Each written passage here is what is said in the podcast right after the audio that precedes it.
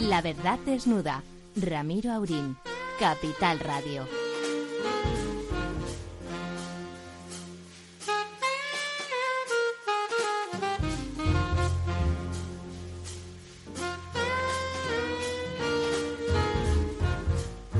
Muy buenas noches, aquí estamos. ¿Les ha tocado la lotería, señores? ¿Les ha tocado la lotería, señoras, niños, muchachos y muchachas? ¿Sois ricos o seguís siendo pobres y seguís viviendo en un país en que lo de ser pobre está muy mal, sobre todo muy malamente, como hubiera dicho nuestro querido chiquito de la calzada, con este gobierno que tenemos eh, en la actualidad? ¿A usted le ha tocado la lotería, don Ramón? ¡Traidor! ¡Traidor! ¿Qué es lo que dice Chiquito de la Calzada? ¡Traidor! Pero yo creo que es mañana la lotería, ¿no? No, el ayer 22.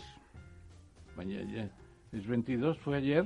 Claro, hoy es Miércoles. 23, don, don Ramón, Es verdad. del es alma verdad. mía. Es verdad que fue el 22. Yo diciendo por ahí que tiene es- usted una cabeza mejor que, y nuestra, que 23, Tiene nosotros. usted toda la razón, tiene usted toda- Pues O sea, no le ha tocado, como No. ustedes comprenden. No, no, pero tengo un número con usted muy importante. Vamos a ver. Pues a ver si lo, re- lo repasamos. Lo repasamos, sí. Es un número que yo no lo conozco, o sea que si lo Bueno, habrá debe que ser verlo, importantísimo. habrá que. Pero como dice el personal, la verdadera lotería es el trabajo.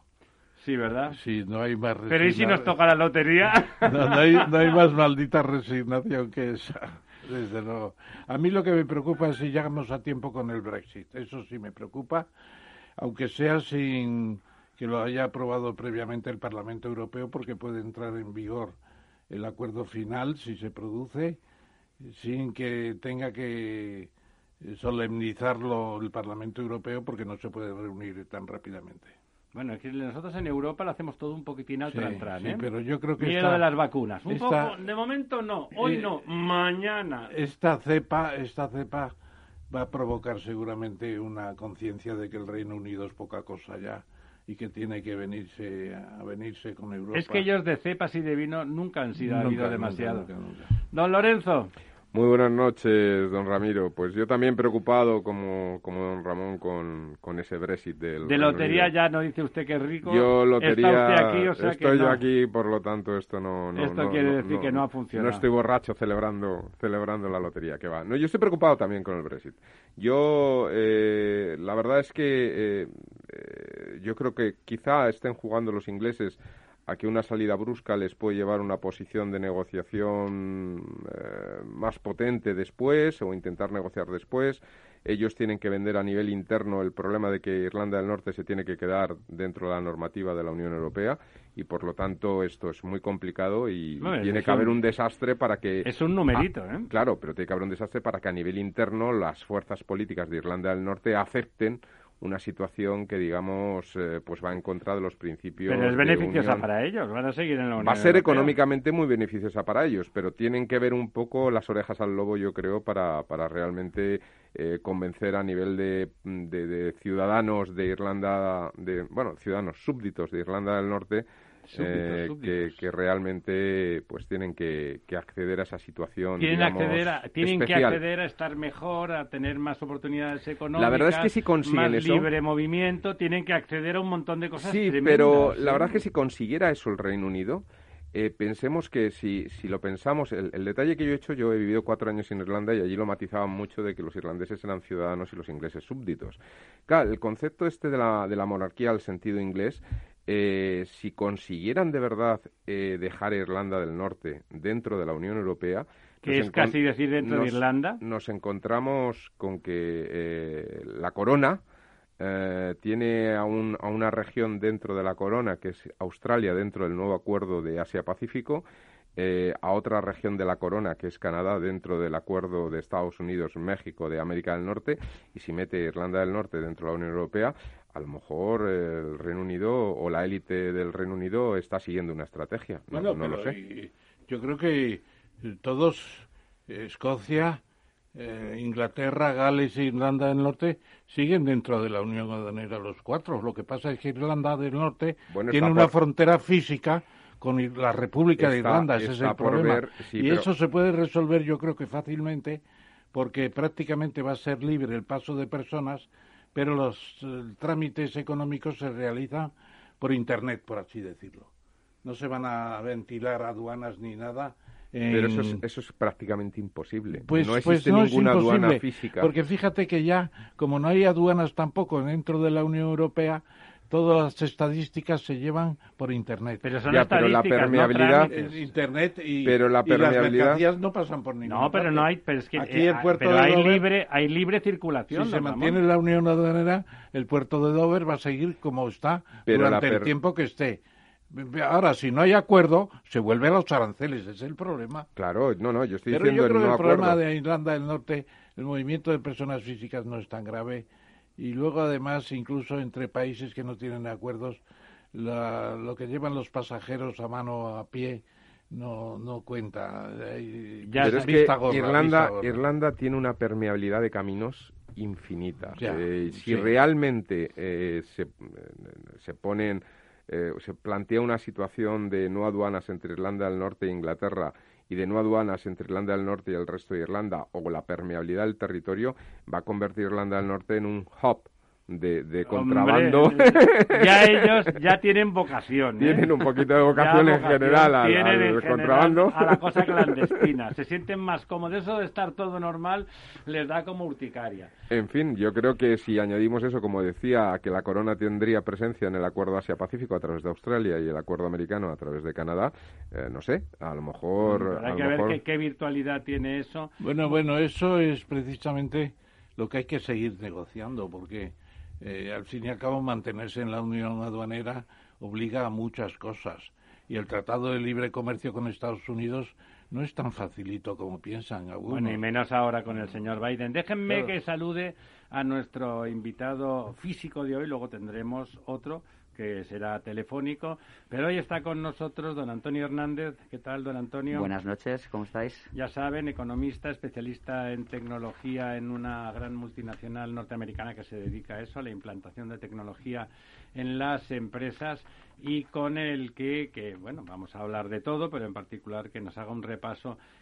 La disrupción tecnológica que ha significado la pandemia ha significado un cambio de hábitos brutal, ha significado un salto adelante en un camino en el que ya estábamos, pero que hemos ido muchísimo más rápido. Antes de entrar en su negociado, don Antonio, que usted que también es economista, ¿cómo ve ese tema del Brexit y cómo lo ven desde su desde su casa? Bueno, a mí el tema del Brexit, honestamente, comparto la, la visión de, de don Lorenzo. Eh, no, no me preocupa especialmente. Yo soy optimista en que se podrán llegar a ciertos acuerdos, eh, sobre todo desde el punto de vista eh, de consolidación aduanera. No, no, no creo que vaya a haber un hard Brexit al final, pero sí que creo que el Reino Unido está aprovechando su posición eh, para Cor- corsariamente. efectivamente para conseguir mejores condiciones de las que les hubieran correspondido en un acuerdo más amigable que es mm, mm, y lo digo con todos los respetos hacia hacia los ingleses Yo eh, no. es, es, es algo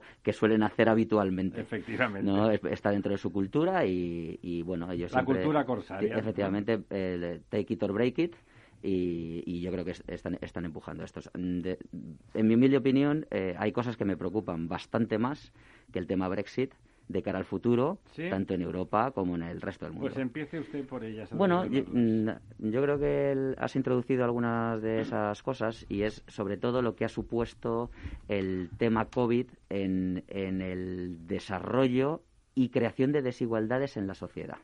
Es decir, Sí, eh, o sea, primer apunte, ¿usted cree que hay más desigualdad a causa de la Sí, pandemia? hay, hay mucha más desigualdad. El, el COVID que ha creado, ha impactado, más que creado, ha impactado en, en la- aquellas economías más básicas y de menos valor añadido en la mayoría de los países. Hablamos de países, por lo tanto habla usted de desigualdad en términos de país. Bueno, hablo en términos de país y hablo en términos de estrato social. Es decir, si, si estadísticamente eh, vemos en España dónde se están creando las mayores desigualdades, pues evidentemente aquellas personas o empresas que daban o que estaban ofreciendo menos valor añadido y que tenían menos disposición o acceso a conocimiento y tecnología, realmente se están quedando muy atrás. Es decir, o en otras palabras, hay una correlación directa entre la falta de innovación de las empresas y el número de quiebras. Es decir, cuando miramos, por ejemplo, el número de quiebras porcentualmente, el, el- al- porcentualmente el número de empresas de un país como España, es mayor que un país como Alemania o un país como Suiza. y por tanto la creación de pobreza o el empobrecimiento del país con respecto a esas personas que no trabajaban en esos sistemas, que son esas empresas más innovadoras, eh, están teniendo un impacto COVID mucho mayor. Esa, esa, es la primera, la primera. Comparte usted en, este negociado en concreto que está usted hablando, don Lorenzo siempre dice que, y está aquí, lo podrá decir él también, pero siempre lo dice, lo he dicho la última vez también, que ese momento crítico, dramático, trágico en muchas circunstancias eh, va a servir para depurar el sistema y empujarlo hacia adelante. ¿O le parece que eso no se va a ocurrir y simplemente vamos a caer al pozo? Siempre, yo estoy de acuerdo con don Lorenzo, este tipo de eventos siempre depura un sistema quitando aquellos elementos de menor valor añadido, eso es evidente. Para mí, lo que me preocupa es la velocidad. Claro, el empleo. Es, decir, la, la velocidad. no son las empresas solo, son nuestros trabajadores y conciudadanos los que no están. Efectivamente, entonces la velocidad a la que se está produciendo este cambio y su intensidad hace que esa limpieza sea de unas proporciones eh, desconocidas hasta ahora.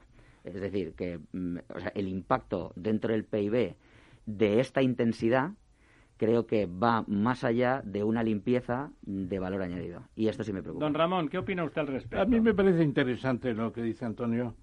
Eh, además, eh, la brecha tecnológica se está ampliando entre los más favorecidos por la fortuna y los menos. Hay mucha población infantil todavía fuera de Internet que no ha ido a tope con los nuevos sistemas de teletrabajo, teleeducación y después también tenemos los jóvenes ya de 20, hasta 25 años, ya entre 18 y 25 o 16 se toma la edad de trabajar, que eh, los ninis han crecido mucho, que no tienen ni trabajo ni, ni estudio, mucho, y además es prácticamente ya un año sin hacer nada, eso es terrible, terrible, y eso no lo tenemos no tenemos ningún programa dentro de los instrumentos que se han diseñado, que son muchos.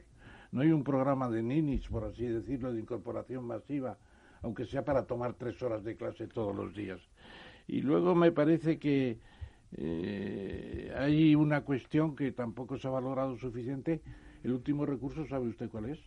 Lo decía el otro día el novelista Julián Marías. Yo suelo leer las crónicas de Julián Marías, Javier, de Javier Marías, por cierto, me gustan más los artículos que las novelas. Las novelas no me...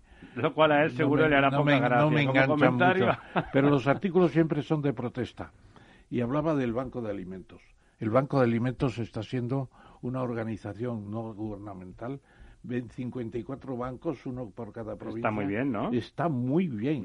Es una organización europea ya.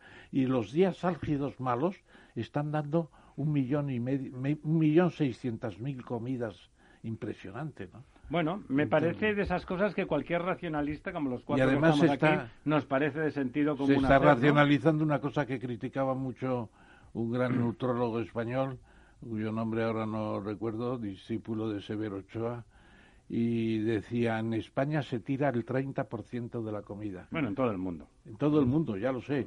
pero aquí se está racionalizando mucho. En, en, China ha habido un llamamiento de Xi Jinping, el presidente de la República. No se tira ni un gramo de comida. Bueno, allí como si lo tiran y los pillan, los meten. No, pero es que es señal de opulencia dejar el plato lleno. Es señal de opulencia entre los chinos. Es un disparate también. Como, como, aditamento a lo que estaba diciendo don Ramón, una de las grandes preocupaciones que yo sí tengo para el futuro es que no veo ningún programa estructurado de adaptación a la sociedad para la digitalización, a la digitalización y para reducir la brecha tecnológica. Es decir, la brecha tecnológica sigue aumentando, cada vez lo hace más rápido, hay colectivos que se están quedando fuera y no hay ningún programa de inclusión de esos colectivos para la reducción de esa brecha tecnológica. Sí, sí, últimamente creo que están diseñando uno, no está funcionando todavía. Pero fíjense ustedes. Pero es muy importante. Pero diseñando uno, pero es que la, ya estamos en medio, la, capitalización de las, de las empresas tecnológicas no ha parado de subir desde el año 2012. Es decir, año 2012, año 2020, ocho años en las que se ha ignorado absolutamente la disrupción que esto podía crear tanto en la sociedad como en las empresas. ¿Cómo ha aumentado Bueno. en ese mismo periodo de tiempo la capitalización de los leones tecnológicos? De los dragones tecnológicos, Sí. pues para que os hagáis una idea, los más grandes tienen un PIB del entorno del PIB de España.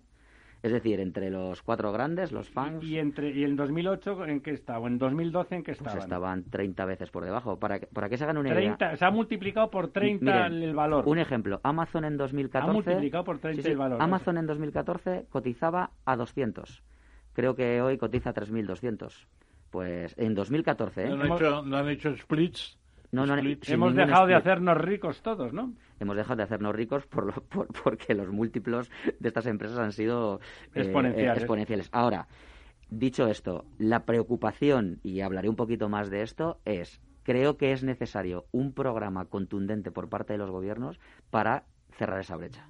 Desde luego el español, sin ánimo de criticar, creo que está muy lejos de la realidad que nos acecha. Bueno, es que también hay que tener en cuenta que muchos programas eh, van muy retrasados. Por ejemplo, se está discutiendo ahora el programa para gran parte del turismo y la hostelería de que se deja de pagar la mitad del alquiler. Ramón, la hace- mitad del alquiler. Ha- Hace nueve meses que eso empezó Sí, y ha sí, tenido pero- que hundirse la industria turística para que se enteren de que Sí, eso es bueno, que se que han sujetado con los ERTES, porque de los 3.600.000 ERTES que no han tardado en los meses en pagar. que no han pagado. dos millones claro. y medio son de- del turismo, claro, que lo dice. Lógicamente, ¿no? Porque son de la gente con menos valor añadido. Sigamos, don Antonio. ¿Cuál es el siguiente punto? Entonces, el, el- siguiente punto con respecto a las cosas que, bueno, las cosas que sí han ocurrido Sí. y que sí que me preocupan es, mm, ha habido un, estadísticamente, un enorme número de empresas que ni siquiera ha sido capaz de llevar a sus empleados a trabajar a casa. Es decir, no tenían la infraestructura mínima de digitalización necesaria para que sus empleados pudieran producir algo desde su casa. Eso ha creado, hombre, evidentemente hay industrias como el, como el turismo, por ejemplo, la hostelería, que no tenían ningún ingreso porque había un, un, un cierre de la economía total, pero hay otras empresas que sí pudiendo ofrecer productos y servicios digitales, no han podido hacerlo porque no estaban preparadas. ¿Eso ha sido el 30%? El 30% de las pymes de este país están en esa situación. que no han podido trabajar desde casa a pesar de que su estructura productiva previa sí que lo hubiera permitido. Efectivamente. Y cuando preguntamos además a los directores de tecnología de las medianas y grandes empresas, una de sus prioridades durante este año es revisitar sus estrategias tecnológicas para ser capaces tanto de relacionarse con sus clientes a través de medios digitales como de relacionarse con sus empleados. ¿De acuerdo? Esto lo que quiere decir es que toda la evangelización que se ha hecho durante los últimos cinco años ha quedado bastante corta con respecto a otros países y otras industrias de nuestro entorno. Yo creo que de los más avanzados son China y Estados Unidos en este sentido. Eh, ¿China también? Sí, China también. China, China realmente, no se nos olvide, siempre hablamos de, los gran- de las grandes tecnológicas americanas, pero es que China tiene sus grandes tecnológicas. Tiene sus clones, Por ¿no? ejemplo, un Tencent, que es un Amazon, un Baidu, un Alibaba, ese tipo de compañías que tienen capitalizaciones en torno al trillón europeo, es decir, volvemos a, a los múltiplos de, de, de Equivalencias PIB, a nuestro presupuesto. sí. efectivamente, de las que nadie habla, pero por darles un chascarrillo, mm, la última película de Misión Imposible la ha producido Tencent.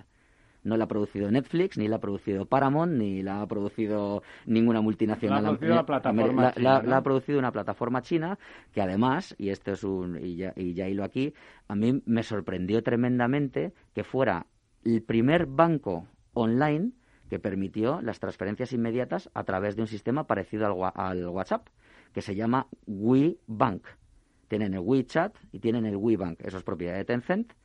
Y eso supuso una revolución de pagos inmediatos, o por lo menos en el concepto de pagos inmediatos, estamos hablando de hace unos cinco años. ¿Y la Bueno, equivalencia bueno, bueno, aquí bueno, cuál bueno, es? Eh, Yo preguntaría aquí al técnico, le preguntaría, este, este documento nacional de identidad que nos hicieron ya hace algunos años. Está, está lleva- don Ramón que lleva- mostrándonos su y que lleva, y que esta implantación Un chip. tecnológica, este chip, ¿Lo, está, ¿Lo estamos utilizando en este momento? Pues lo estamos utilizando algunos, otros no lo estamos utilizando. De todas maneras, le Pero mayoritariamente, quiero decir. No, mayoritariamente no, y además... Falta de eh, cultura. sin ánimo de, desviarnos, hay un tema curioso ahí, y es que cuando tienes que hacer operaciones un poquito más complejas, tienes que ir a la, por ejemplo, a la Casa de Moneda y Timbre por un certificado digital adicional al del DNI.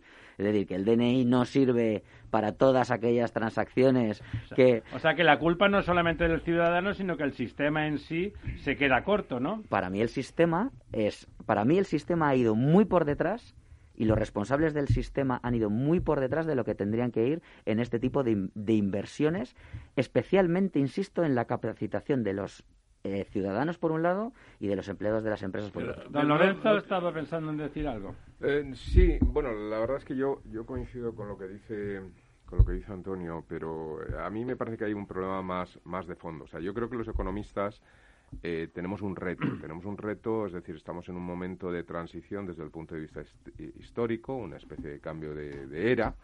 que habrá que ver cómo, cómo lo acaba narrando luego la historia, etcétera, ¿no? Pero fíjate, yo creo que en estos momentos lo que ha acelerado eh, todo este proceso de la pandemia es un cambio eh, estructural que desde el punto de vista más conceptual o inicio eh, tiene ya más, pues quizá cerca de por lo menos 15 años, que es todo el proceso de desintermediación. Pero en estos momentos conceptualmente estamos en otra fase más, más, más avanzada al proceso de desintermediación, que son los procesos eh, de, modelos productivos de coste marginal cero. Esto implica que se puede inyectar en la economía tanto dinero como queramos sin generar eh, inflación. Esto eh, es algo que va a cambiar desde los modelos productivos a los modelos eh, económicos sociales, es decir, es un reto enorme. Don Lorenzo, un paréntesis muy breve, pero primera, yo creo que objeción grave. Nada se puede ocurrir infinitamente sin que tenga consecuencias determinantes en un determinado momento. Una cosa es que la capacidad de absorción de liquidez del sistema se multiplique. No, pero el problema... Y otra cosa es que la creación de dinero infinita no devalúe el dinero. Es conceptual, es conceptual. El, el dinero se produce inflación por la ley de la oferta y la demanda cuando la oferta de, los, de producción es rígida, pero eso es un modelo económico. Si la oferta de producción no es rígida y es infinita, estuviéramos ante una situación de elasticidad infinita, eh, no puede producir inflación. Es decir, si un crecimiento de la demanda por una entrada de dinero, cuando eh, se enfrenta a una elasticidad de la oferta, los precios suben. ¿Cuándo hay elasticidad infinita? Cuando se puede producir infinito. Te pongo un ejemplo de un bien que tiene mucho que ver con el tema tecnológico. Yo puedo comprar una canción. Antes, cuando yo compraba un DVD, había que producir el DVD. Y podía ser que si todo el mundo de repente quiere comprar un cantante determinado, se colapse el mercado y hasta que se producen nuevos, al final funciona la oferta y la demanda. Hoy día me lo bajo yo por el, Music, Apple Music. Y la, y la producción es infinita. Se pueden descargar al mismo tiempo infinitos de millones de cargas. Con lo cual, el precio no sube. No puede subir. Sí, aquí eh, tiene, tiene razón en esa parte. Este es, este es un debate entre economistas que, que, no debemos abrir porque yo creo que podríamos estar aquí toda la mañana. Eh, es cierto que desde el punto de vista de la teoría monetaria moderna, eh, ahí, ahí andamos. Ahí, en, el MMT, para, sobre todo el, que lo lea en inglés, es cierto que se ha comprobado que los programas de facilitamiento monetario que tanto ha em, criticado la ortodoxia económica durante tantos años, han demostrado que realmente esos programas sí generan economía, pero no generan inflación. El, ahora mismo. bajo, ese criterio, el, cambio tecnológico que genera ejércitos de personas marginadas fuera se pueden alimentar mediante creación de dinero. Estoy de acuerdo. Es decir, es el cambio generacional. Es, es, una, dos generaciones que tiene que pasar el boom Ahora que no tengan esa preparación. Ahora bien, y esto, esto sí es mi opinión y aquí es donde puede venir el debate. Yo sí creo que la monetización excesiva en un escenario fiscal más monetario, que es en el que estamos ahora, nos lleva a otro de los grandes cambios que vamos a ver pronto y que sí me preocupan también. Y es una economía planificada. Porque como muy bien apuntaba don Lorenzo, si tú tuvieras... Es una eh, vuelta al comunismo de Estado. no, no, es un- no, va a ser formas, exactamente, es una nueva de forma economía. de hacer cosas. Por ejemplo, últimamente hemos oído muchísimas cosas, muchísimas cosas de la boca de los gobernadores de los bancos centrales diciendo y hablando de sus propias cryptocurrencies, monedas digitales, euro digital, yen digital, yuan digital, Pero oficiales. pero oficiales, ¿de acuerdo? Hay una guerra, eh, y esto lo- luego lo po- podemos comentar temas con respecto a las criptocurrencies, con respecto al Bitcoin, qué es lo que está ocurriendo. Bitcoin se ha pegado, a- o sea, uno de los mayores rallies que hemos visto en los últimos años, pero en cuestión de cinco o seis meses. Pero bueno, no, no, no, no, no, no, voy a, no me voy a desviar ahora, ahora de esto. Sin embargo, sí es cierto que aunque hay algunos bienes cuya producción sea digital, la, la, el mero hecho de monetizar absolutamente todo sí puede llevar a cierto nivel de inflación, que por otra parte, dada la situación fiscal actual de la mayoría de las economías, la primera, la americana, que está prácticamente en un nivel fiscal parecido al de Grecia antes de la intervención de la Unión Europea. Nadie habla de esto, pero es así. Lo que pasa es que ellos tienen la suerte de que tienen la moneda de reserva mundial y pueden, Claro. pueden, pueden eh, financiar su propio déficit. Realmente el cambio importante viene por esa planificación de los bancos centrales sobre la economía y las necesidades de los ciudadanos. Y me explico. Es posible que lleguemos a un momento en el que, en, en una próxima crisis monetaria, la que sea, el Banco Central deposite en una cuenta que tengan cada uno de los ciudadanos en el Banco Central una serie de monedas digitales que vayan a cubrir una necesidad específica o un sector que quieran retomar. Por ejemplo, vamos a, vamos a reflotar el sector turismo. Bueno, pues todos aquellos que viajen dentro de España tendrán unos tokens digitales proporcionados por el Banco Central. en Hotel que- gratis. Hotel gratis. Por sí, ejemplo. pero yo creo que hay que tener en ¿Usted está de acuerdo conmigo? Sí, sí, cosa, totalmente. porque- Es que es tan revolucionario el cambio Sí, sí, que no pero somos capaces ni de aso- ni de Ojo, ojo, porque podéis estar entrando en una fase de, no de delirium tremens eh, economista, pero parecido, en el sentido de que eh, el Banco Central está ensanchando su balance. La defensa de la ortodoxia. El, el- el balance del Banco Central Europeo era 100, por decirlo con un índice, en el 2008. Y con la primera crisis grande que tuvimos, que fue la gran recesión, y lo que llevamos de pandemia, se ha puesto en 300.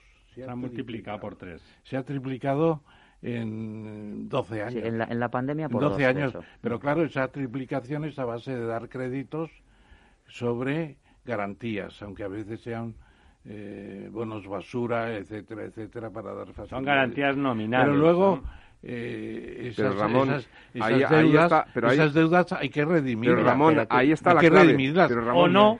Sí, sí. Ramón, ahí está la clave. Lo que que pasa- hasta ahora se hace a través de mercado. Se emiten bonos. La monetización directa evita ese mercado. Sí, bueno, la monetización directa puede ser un disparate, es lo que hace Argentina y naturalmente está el No, peso. es lo que hacía 100 Argentina en otra estructura igual a económica. un dólar cuando hace seis meses estaban 50 pesos a un dólar. Es darle a la maquinilla. Si te refieres a una monetización súper directa. Mira, aquí, aquí, hay un, aquí hay un tema mira, Aquí muy, no, muy- aquí muy hay una, una mecánica que van aumentando también mercados, los claro. fondos que tiene el, el propio banco. Sí, pero la de- teoría monetaria pero- moderna pero va pero- sobre, pero va sobre la monetización pero- directa. Lo que pasa es que las crisis y los demás procesos van a ir aumentando de forma estructural el, el propio balance y seguirá subiendo con pequeñas disminuciones Pero parciales. Yo creo que fíjese- estamos fíjese- cambiando de plano. Fíjese una cosa.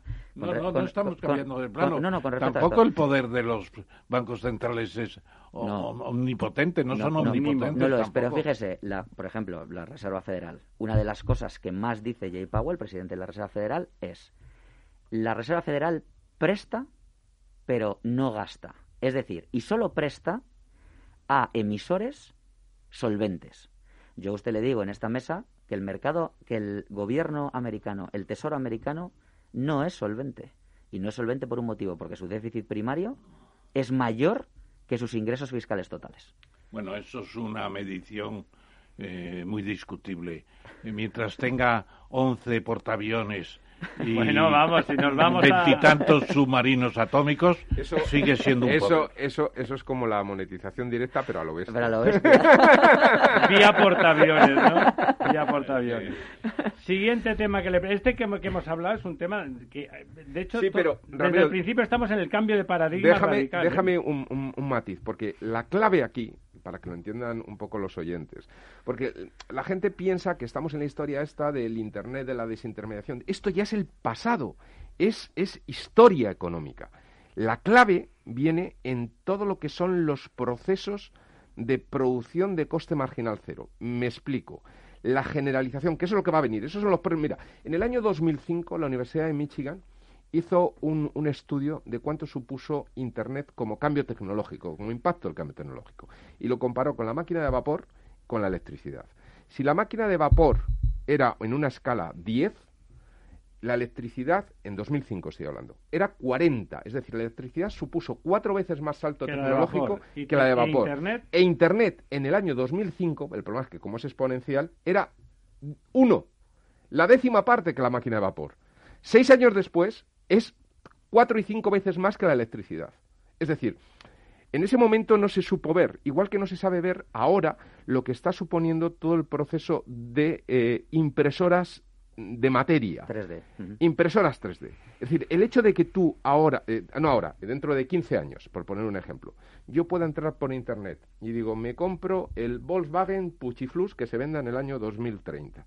Y según le doy al enter, se empieza a producir automáticamente mediante un polvillo que sale con impresa pa, y en 15 días lo tengo en mi domicilio.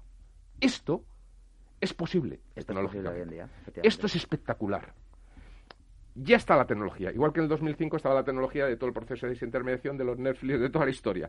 Pero mm, todavía no se podía medir. Quizás no estamos ni siquiera en el 2005. Quizás estamos ahora como si estuviéramos en el año 97, 96. Efectivamente. Pero ahí está la revolución. Y, va ir- eso es lo que va a cambiar. Y, y va a ir mucho más rápido. Los ciclos de producción en tiempo real van a ser exponenciales. Y eso es lo que va a sacar, y eso es lo que va a sacar un, un- un- un problema serio, que va a ser un problema social. Ahí Va a haber un problema social. Va a haber es- millones, esta, ejércitos. esta es la de siguiente. parados. es- claro, por- mm, porque además de, una- desheredados bueno, del de- sistema. desheredados del sistema, en, en la que esa des- desintermediación barra falta de necesidad de mano de obra va a crear eh, tasas de paro enormes por un motivo, porque la velocidad de la disrupción impide que la sociedad Hemos de ponerlos a investigar a todos y a Claro, Pero estudiar, fíjense, ¿no? y ahora viene la siguiente. Usted me ha preguntado, ¿y qué, qué es lo siguiente que le preocupa? Lo siguiente que me preocupa es, estamos utilizando gran cantidad de tecnología para sustituir no solo procesos productivos, sino procesos de nuestra propia vida diaria. Me, Ser- servicios humanos. me explico. Yo voy a escribir un mail y la mitad del mail me lo escribe un sistema.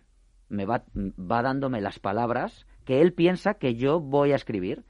En muchas de las ocasiones, y esto lo pueden hacer ustedes con, con Google, se abren una cuenta en Google, te las va dando. Esto genera una ignorancia en la sociedad Y un dirigismo y- mental. y un dir- enorme. Entonces, no solo la tecnología, te es- esa brecha tecnológica te está dejando fuera del sistema, Sino que te hace más si- sino torpe. que además te está haciendo más torpe, con lo cual solo una élite, y aquí hablo de la élite a nivel de conocimiento, Claro, claro, no de dinero, económica, ¿vale? Es decir, solo una élite, eh, especialmente aquellas personas formadas en las carreras STEM, que en España se ha hablado un poquito de las carreras STEM, ¿Qué es las carreras pues STEM? las barreras son ma- matemáticas, física, química, todas aquellas ciencias aplicadas o, o que tienen una potencial aplicabilidad al mundo tecnológico. Porque cuando hablamos del mundo tecnológico no solo hablamos del software, no solo hablamos de Google, de Amazon, hablamos de, por ejemplo, la electrificación, la tecnología aplicada a las ciencias medioambientales, por ejemplo, que ahora es algo que, que se va a impulsar por N veces, por un motivo, básicamente porque... Pon, un ejemplo de eso porque está muy claro, verás. ¿Cuál es la electrificación de España, lo sabéis? ¿En qué términos? El ¿En qué términos? 25%. En la energía, el 27%. Sí. El El 27%. 27% se hace con electricidad, que es el- la alimentación de las casas, la calefacción en algunos sitios, etcétera, eh, lo que son los tranvías, lo que son los coches eléctricos que hay, pero queda queda un 73%. 73%. Sí, el carbón representa una que parte naturalmente importante. el parque automovilístico es la mitad de eso. No, pero, más. pero fíjense, ¿eh? O si- simplemente No, por, la por- electrificación va a significar un cambio total y si además tenemos una energía base y una energía para primaria para la electricidad como es ya la la, electrovoltaica, sí, eh, fotovoltaica, fotovoltaica, y la eólica. eólica en cierto Pero modo fíjense, también mire, y otras que vienen bueno el, el, el hidrógeno que ahora se Bueno. está poniendo de moda desde el punto de vista de electrificación solar, eólica y nuclear. Esto, esto es lo, el es- hidrógeno está subiendo esto, mucho esto- también esto- esto es lo que va... y, y cambio nuclear va para abajo Bueno, cambio nuclear va a haber abajo, eh, entre otras cosas, hoy venía leyendo eh, que es- estaba comentando el presidente de Japón que para enchufar la mitad del parque móvil, si fuera eléctrico, necesitarían 300 billones de inversión en infraestructura. Se acabaría la electricidad en un día. ¿De bueno acuerdo? depende en qué hables si en yenes o en dólares No, no, ¿eh? en, en dólares. O sea, no billones serían yenes no, no, no, estos, estos- estos- los es el 300.000 billón, millones de dólares. millones. ¿Vale? Entonces, el, eh, en este sentido, se nos olvidan cosas muy importantes con respecto a la tecnología, volviendo al punto, como es la aplicación de metales raros a este tipo de tendencias. Porque vamos a tener que almacenar más, más electricidad. Vamos a tener que tener una disponibilidad de electricidad mayor, tanto en nuestras Todo el como tema en de nuestros coches. ¿Y baterías. cuáles son todo los el tema de metales raros? Bueno, el- Lantano, neodimio. Por ejemplo, algunos de ellos. Lo que pasa es que tienen una aplicación terbio, todavía eh, cuestionable. Ahora bien, Don Ramón ha, ha pensado el mismo tipo de cosas las que don Antonio para Son las tierras Entonces, a- raras. ahora bien, dicho esto, el- y esto es un poco el futuro, ¿dónde vamos? La pregunta que yo siempre hago es, ¿tenemos el talento, el conocimiento para apalancar esas nuevas tecnologías, esos, esos metales y aplicarlos eficientemente a nuestra economía como españoles que somos? Pues hay muy pocos. Y esto es preocupante. No oigo hablar a nadie de la educación en estos campos. No oigo hablar a nadie. Solo, Bueno, a- a- bueno, bueno, bueno. Se está hablando de minas de tierras raras en Lanzarote. Habla de educación. Claro, la educación De y el técnicos, aprovechamiento pero, de esto. Pero el aprovechamiento, eso lo que pasa es que lo dan las grandes compañías. Eh, esos, esas tierras raras, esos metales raros, están en Google, están en Amazon, están en Microsoft. Don Ramón, están ahí. si Nos no- viene dado del exterior en Sí, gran pero medida. si no tenemos profesionales capaces de gestionar eso, igual que, por ejemplo, infraestructuras, ¿por qué hemos llegado a ser una potencia a pesar de nuestra miseria general? señor. Pues porque había grandes profesionales y grandes empresas formadas a esos profesionales que generaban la capacidad de, de- de gestión de eso. En ese ámbito, como dice don Antonio, no tenemos profesionales ni expertise ninguna, ¿no? Telefónica intenta algo, poca cosa, pero en fin. Sí, bueno, Telefónica es nuestra última, la única gran empresa de teleco que tenemos que también está en esos intereses, entiendo. Sí, ¿no, están en, están estos intereses, pero de nuevo vemos, y esto es otra de las cosas que me preocupan, capitalización bursátil 20.000 millones, capitalización bursátil de Amazon eh, un trillón. Es decir, se compra Telefónica eh, Sí, con la calderilla del con la fin de mes. calderilla de los toners. Entonces, el, yo, una de las cosas a nivel desarrollo país, creo que deberíamos tener programas específicos enfocados a todo este tipo de iniciativas. Eh, es cierto también, por, por poner, por, por, eh, poner una lanza aquí, que hay, hay ciertos programas de transformación energética, especialmente el, eh, para, dejar el, para dejar el uso del carbón, eh, y utilizar otras energías limpias, eh, promocionarlas y construirlas. Pero es cierto que toda la parte asociada de oferta de talento en esos campos, eh, para mí todavía queda muy lejos.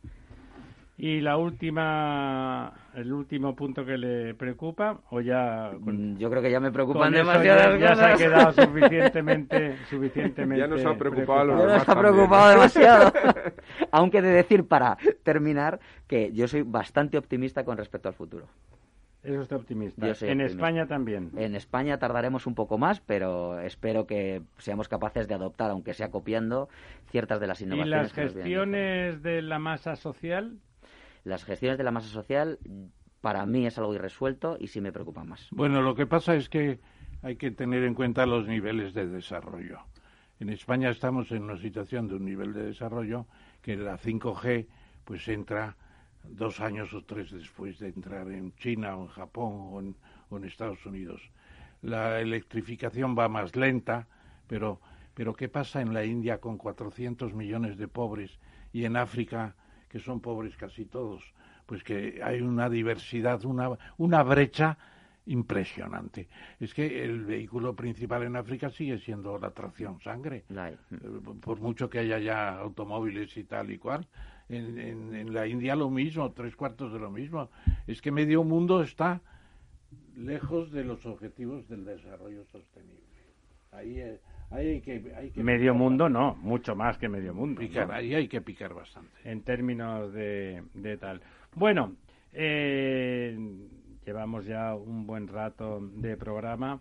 Déjenme que, que felicite desde aquí a nuestro amigo don Ángel Simón, porque este lunes pasado el Fument del Treball de Cataluña lo nombró empresario del año, valorando el conjunto de, de sus méritos. Es verdad que el año eh, bueno, casi más el año anterior ha sido un año complicado y al mismo tiempo de, de salida de su, de su compañía de, de escollos difíciles y bueno, se ha metido en otros. Ahora está inmersa eh, Akbar barra Suez en la, después de salir de aquel intento que a mediados del verano pasado, a principios del verano pasado, se apuntaba de, intento de venta. Después se sustituyó ese intento de venta por la compra por parte de Veolia del 30% que Engie, eh, empresa del Estado francés de energía, eh, tenía en Suez. Bueno, y ahora se pacificó. Se hablaba primero de una OPA casi hostil sobre el resto del capital. Eso está pacificado y está, bueno, pues a verlas venir. En, medio de, de ese mare magnum puramente corporativo ha ocurrido la pandemia que a todas las empresas en general, pero a las de servicios públicos en particular les ha afectado muy mucho. Además, con el gobierno, la parte populista del gobierno intentando intentando vender eh, ahí eh, formas de gestión impropias, ¿no? Hablando todo el rato de que no se de que no se pudiera cortar al que no paga, lo cual ya ocurría con las gentes que tenían eh, situación de vulnerabilidad, pues se ha ampliado a los caraduras también eso. Bueno, ahí ha habido problemas, problemas de cuentas de resultados en todas las empresas de servicios públicos. Ha habido pérdidas en la mayoría de ellas. Veíamos, por ejemplo, repasando esa, los números de Repsol, este Repsol que iba como un tiro y que además se estaba adaptando muy bien, a- teniendo en cuenta que es una petrolera al cambio tecnológico. Resulta que ha perdido, creo que 2.500 millones, que es mucho dinero, claro, que es una auténtica barbaridad. Y, y en ese punto, antes de que pasemos dentro de unos minutos a, a nuestro invitado de hoy, eh, quería preguntarles qué les ha parecido esa transferencia de costes de, las famosas primas de las renovables de Zapatero de los ciudadanos a las a las petroleras prácticamente prácticamente es a las petroleras porque como va en función de las cuotas de mercado de no renovables, prácticamente las petroleras se lo comen todo. Son, hablamos de 7.000 millones de euros que se transfieren de que los paguen directamente los consumidores a que los paguen indirectamente porque evidentemente les subirán los combustibles fósiles. ¿Cómo lo han, cómo lo han visto ustedes ese Bueno, anuncio eh, sin consultar con las empresas? Claro, ese es el problema. Es el problema que se ha hecho la propuesta, se ha cifrado incluso en los 7.000 millones, pero todavía las compañías que son adjudicatarias de esa contraprebrenda, que es lo contrario de una prebenda, es, es un disparate. Esa en patada modo. en la espinilla, Es- para es, ser un disparate, ¿no? en cierto modo, cuando además están haciendo un esfuerzo de pasar a renovables extraordinario. Por ejemplo, lo que está haciendo, pues, eh, Naturgy, Endesa, eh, qué sé yo, todo lo que está haciendo. Bueno, por la cuenta que les trae Sánchez Galán con es ese, ¿no? Iberdrola, es un esfuerzo tremendo. Y van y le ponen el, el coste, se lo ponen a ellas. Bueno, a Iberdrola no, ¿eh? Iberdrola no, porque ya está muy en Porque- renovables. porque está en renovables, o Es sea que han tenido vistas. Es la primera del mundo, Ha ¿eh? tenido vista y ha hecho el cambio muy rápidamente. Le queda algo de, me parece, de, atómicas. Bueno, porque- el- porque el eso no se apaga en un el día, carbón ¿no? lo echó fuera, incluso en contra del señor, eh, aquellos jóvenes hermanos que estaban con, Sí. Con ¿cómo se llamaba? Con Rajoy, Nadal, con Nadal. Rajoy, los hermanos Nadal. Bueno, que les quisieron meter mano, pero no pudieron. Entonces, yo creo que todavía está en discusión el tema. ¿eh? No, no se puede dar por hecho. ¿Usted cree? Yo, yo lo creo. Yo creo que no lo A mí me parece que Teresa, Teresa Rivera ahí se ha pasado. No, pero si no ha sido Teresa Rivera, hombre, Sí, por bueno, favor, eso ha sido, eso ha sido desde Moncloa directamente. Una bajadita de la luz es una cosa estupenda electoralmente. No, pero la bajada de la luz se estaba consiguiendo con la entrada en el, en el algoritmo de las energías renovables que estaban bajando mucho Ya, el pues, precio pues la ahora luz. se baja más. Pero ahora lo que pasa, vamos a ver. Quito las primas, se las cargo al Es otro. que va a ser un impuesto en realidad. Perdona, como di- Es un impuesto No, no, finalista totalmente. y selectivo. Como dice algún ejecutivo de las petroleras, bueno, esto es para pagar a los beneficios de los fondos de inversión que se comieron la tortillita y el pastel de las, reno- de las primas del zapatero, que fueron una barbaridad. Don Lorenzo, quería usted decir Bueno, algo. yo a mí me gustaría matizar un poco, ¿no? Eh, Don Matices. Primero porque eh, lo que se está consiguiendo con esta medida es que eh, al final quien lo paga es el ciudadano. Es decir, lo estaba pagando el ciudadano a través de la factura de, de la luz y ahora lo va a pagar el ciudadano a través de, eh, el, el llenado de depósito de su, de su vehículo. Claro, esta transferencia eh, conlleva desde el punto de vista teórico, conceptual, una penalización a las fuentes energéticas no renovables. Es decir, lo que está haciendo es de alguna forma penalizar al que contamina. Conceptualmente visto así, eh, esto no, no, no, a mí no me parece mala idea. Otra cosa es que eh, tratemos de conocer la realidad eh, que hay en España. Me explico. El, el Las principio clases... de quien contamina paga eh, lo aceptamos todos. Sí, sí, pues ¿vale? es lo que han hecho. No, Lo- la transmisión de primas Es lo que han eh, hecho. es una cosa distinta. No, no, es lo que han hecho. Es decir, el hecho de que el precio, en lugar de pagarlo el usuario de la luz, eh, lo Directamente, pague directamente, directamente lo pague directamente el usuario del litro de gasolina en el coche, es el principio del que contamina paga. Esto está clarísimo. Otra cosa es que las clases más vulnerables en España Son los que no tienen coche tienden, claro. tienden a no tener coche en primer lugar y tienden a que sus calefacciones tengan que ver con vías contaminantes, tipo butano, etcétera. Y lo que va a ocurrir es que se va a penalizar a estas clases vulnerables si no aparece alguna medida de, eh, sos- de, digamos, de, de- de minimización de impacto social o como me lo dirá queramos usted llevar. cómo.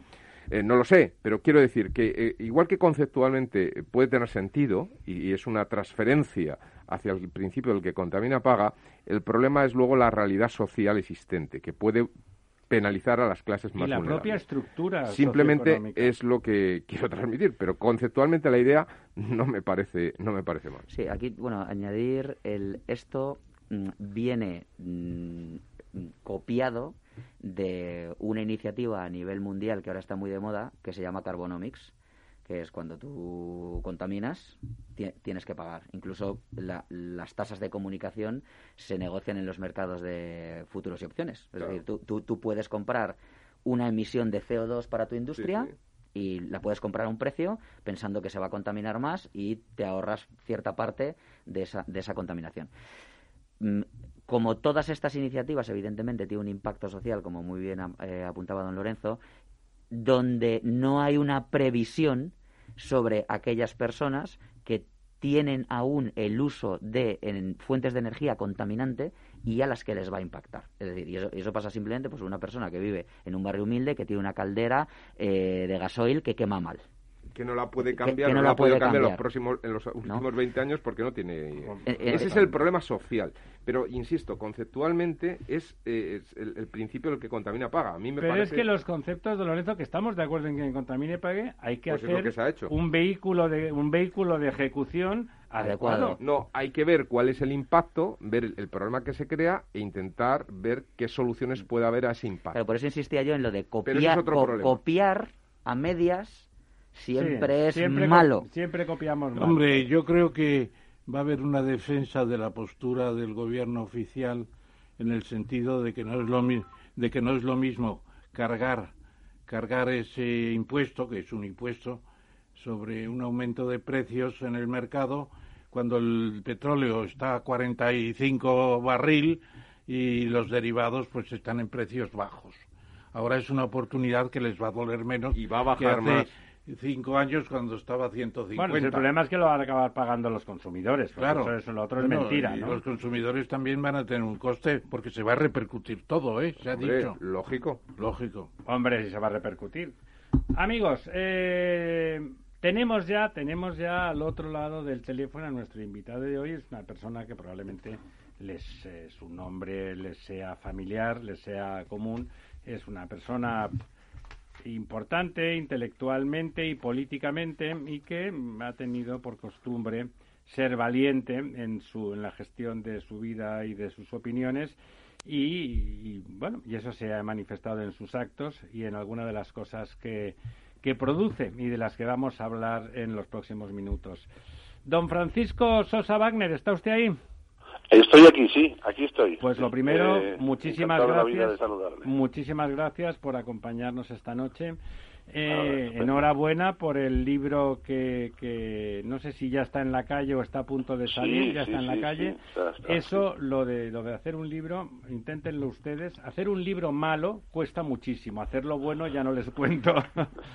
Pero hacer un mal libro ya es una demostración de voluntad y de, y de capacidad que, que en este caso, que el libro es bueno, pues por supuesto no lo, lo primero que hay que hacer a alguien que Pues sí, es acaba muy, de es muy complicado. Sí, además este libro, claro, está hecho sobre la base de una bibliografía, toda ella en alemán, muy, muy compleja, ¿no? Extraordinariamente compleja, y que me ha exigido pues eh, estar en temporadas largas en tres eh, en tres eh, bibliotecas importantes alemanas una la, la biblioteca del estado en Baviera en Múnich otra la biblioteca de Regensburg de la universidad que fue donde estaba donde estuvo el parlamento del Sacro Imperio y otra temporada en la universidad de Tubinga de Tübingen en alemán, donde yo estudié y donde me refugio de vez en cuando a trabajar y allí pues completé una buena parte de este libro. Déjeme que, que sí, no hemos dicho el título del libro, que hemos entrado a, a calzón quitado.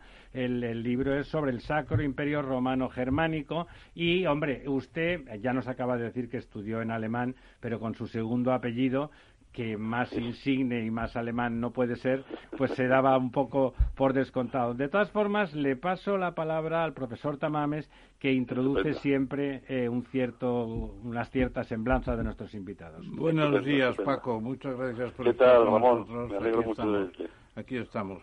Bueno, es de Melilla, eh, pero en cierto modo entre Asturias y sobre todo León ha desarrollado sus actividades. Doctor en Derecho por la Universidad de, de Valencia, con estudios complementarios en Tubinga, con una beca del gobierno alemán y también del CSIC. Inicia su carrera académica con Eduardo García Enterría y con dos personas a las que yo también aprecio mucho, Ramón Martín Mateo en Bilbao y Teodoro López Cuesta en Galicia. En realidad, lo que ha hecho eh, Sosa Wagner, eh, catedrático que es en la Universidad de León, pues eh, es una, un intento de estudiar qué pasó con el imperio, Sacro Imperio Romano Germánico, que empieza en el año 800 con... con ¿cómo se llama? Carlomagno. ¿Con? Carlos Magno, Magno, exactamente, y acaba con Napoleón. en, mil, en 1806 que dice esto, nos lo llevamos a casa enterito y no dejamos nada. En cierto modo, en ese periodo final del imperio hay un personaje que organiza muy bien el reino, el reino de, Baviera y ese poderío de, de- Baviera pues se va a mantener hasta 1871 cuando ingresa en el imperio alemán de Bismarck y después hasta 2000 hasta 1918 cuando pasa a ser el imperio alemán la República de Weimar. Es un trabajo densísimo. Cualquier página tiene detrás pues 40 documentos, qué sé yo, una cosa extraordinaria. ¿Y qué es lo que extraemos? Pues una tesis muy interesante, que es la que le vamos a pedir que exponga al profesor Sosa Wagner. En la Unión Europea actualmente hay criterios de avance basados en lo intergubernamental. ¿Y tú crees que ya, eh, a diferencia del imperio, o similitud en el imperio, eh, el imperio sacro imperio germánico romano, eh, tenemos unas iniciativas muy intergubernamentales y tendrían que estar ya más comunitarizadas, ir ya a unos Estados Unidos de Europa. ¿Estás en eso, Francisco? Sí, sí, sí. Bueno, efectivamente, este este modelo, uh, este modelo que significa el Sacro Imperio Romano Germánico es uno de los esfuerzos que se han hecho en Europa para lograr la unidad europea. Eh, este es el, más relevante en cuanto que duró muchísimos siglos, ¿no? Otro intento lo hace Napoleón a base de guerras, ¿no? Y, el, y, y luego es el que tenemos ahora, la Constitución de la Unión Europea, después de la Segunda Guerra Mundial, en los términos que conocemos, ¿no? ¿Por qué es una referencia o puede ser una referencia el Sacro Imperio Romano Germánico? Porque hay que conocer cuál era su estructura interna, cuál era el reparto de poder dentro de sus instituciones políticas, administrativas y judiciales, para saber cómo funcionaba eso. ¿no? Y, eh, ahí la conclusión a la que se llega, la más, eh, la más llamativa, ¿no? es que el Sacro Imperio fue una institución política débil en cuanto que tuvo una, unas instituciones centrales, que era el emperador, no tuvo un gobierno nunca unitario para todo el Sacro Imperio, sí tuvo unos tribunales de justicia y, eh, sin embargo, eh, como órganos unitarios para todo el imperio, pero todos esos órganos unitarios tuvieron muy poco poder, sobre todo el emperador. El emperador era un personaje elegido por los príncipes electores, ocho o nueve personas, grandes personalidades del imperio, que a la hora de, elegirlo le imponían una serie de condiciones para debilitarle ya desde el principio y para afianzar el poder que estos príncipes electores tenían. Esta es la característica fundamental. Parecen, don, don Francisco, parecen las comunidades autónomas españolas. Eso, sí, exacto, sí, exacto. exacto. Sí, con la diferencia de que eran 450 y nosotros tenemos 17. Exacto, exacto. En este caso, bueno, los, los, eh, los estados, entre comillas, que aglutinaba el Sacro Imperio, pues eran, llegaban a 300 y pico. Pero bueno, los personajes importantes que mandaban a efectos de la elección del emperador eran muy pocos, 8 o 10 como mucho, ¿no? Entonces, ese personaje era un personaje eh, débil, era un personaje que siempre fue débil. Y esa debilidad se acrecienta cuando se produce la gran reforma del Sacro Imperio Romano Germánico en 1648, cuando eh, termina la Guerra de los 30 años. Ahí todavía se debilita más eh, institucionalmente el poder del emperador en favor de los príncipes territoriales. ¿no? Y eso es lo que justifica, o lo que explica, mejor dicho, lo que explica la situación de, la, Alemania actual. Es decir, el federalismo alemán viene de todo eso. No se podría entender si no supiéramos lo que hay detrás y el hito histórico que significó la andadura del Sacro Imperio, pero sobre todo el momento 1648 con los tratados de Münster y Osnabrück que definen el, que, definen el poder dentro del imperio. Bueno, entonces cuando nosotros lo, trasladamos a esto a la actual situación de la Unión Europea, nos encontramos, a mi juicio, según el análisis que yo hago, que eh, hemos vivido y lo hemos vivido como consecuencia de la crisis económica, por un lado que hemos padecido, y ahora de la crisis de la epidemia un refuerzo extraordinario y considerable de lo que es el Consejo Europeo. El Consejo Europeo, para que quien nos escuche se aclare, porque la, terminología es muy, muy compleja y confusa, es la reunión de los jefes de Estado y de Gobierno, es decir, cuando se reúnen Macron, se reúne la señora Merkel, el presidente del Gobierno español, el italiano, etcétera. Ese Consejo Europeo, lo que estamos viendo ahora constantemente en la televisión, en los periódicos y tal, se está reuniendo pues con mucha frecuencia, ¿no? Con mucha frecuencia. Yo diría que con más frecuencia que el pleno del ayuntamiento de la ciudad donde yo vivo, en León, ¿no? Eh, bueno, eso eh, hace que el protagonismo de ese, de ese Consejo Europeo sea muy grande y que estén no eh, decidiendo grandes cuestiones y grandes líneas estratégicas, que sería su cometido natural, el que tienen asignado en los tratados, sino que están entrando en todos los dossiers, como dicen los franceses, habidos y por haber.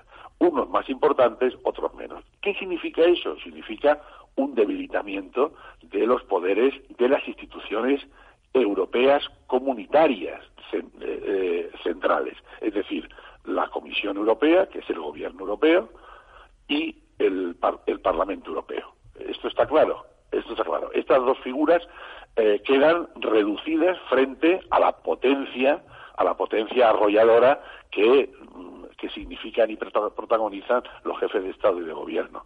La prueba de ello es la elección de la, de la presidencia de la Comisión Europea. Hoy día está en manos de la señora von der Leyen, una mujer eh, magnífica desde el punto de vista de su gestión, etcétera. Como ministra alemana fue una, una ministra excelente. Pero ¿qué ocurre? Y, y también madre de siete hijos. Y madre de siete hijos, y es una señora que es médico. es decir, es perdón, que he bebido un poco de agua, eh, es una, una, persona de gran valía, eh, pero tiene claro, un, pecado original, es que esta señora ni siquiera se presentó a las elecciones europeas. en, las elecciones europeas ningún europeo pudo votar a esta señora.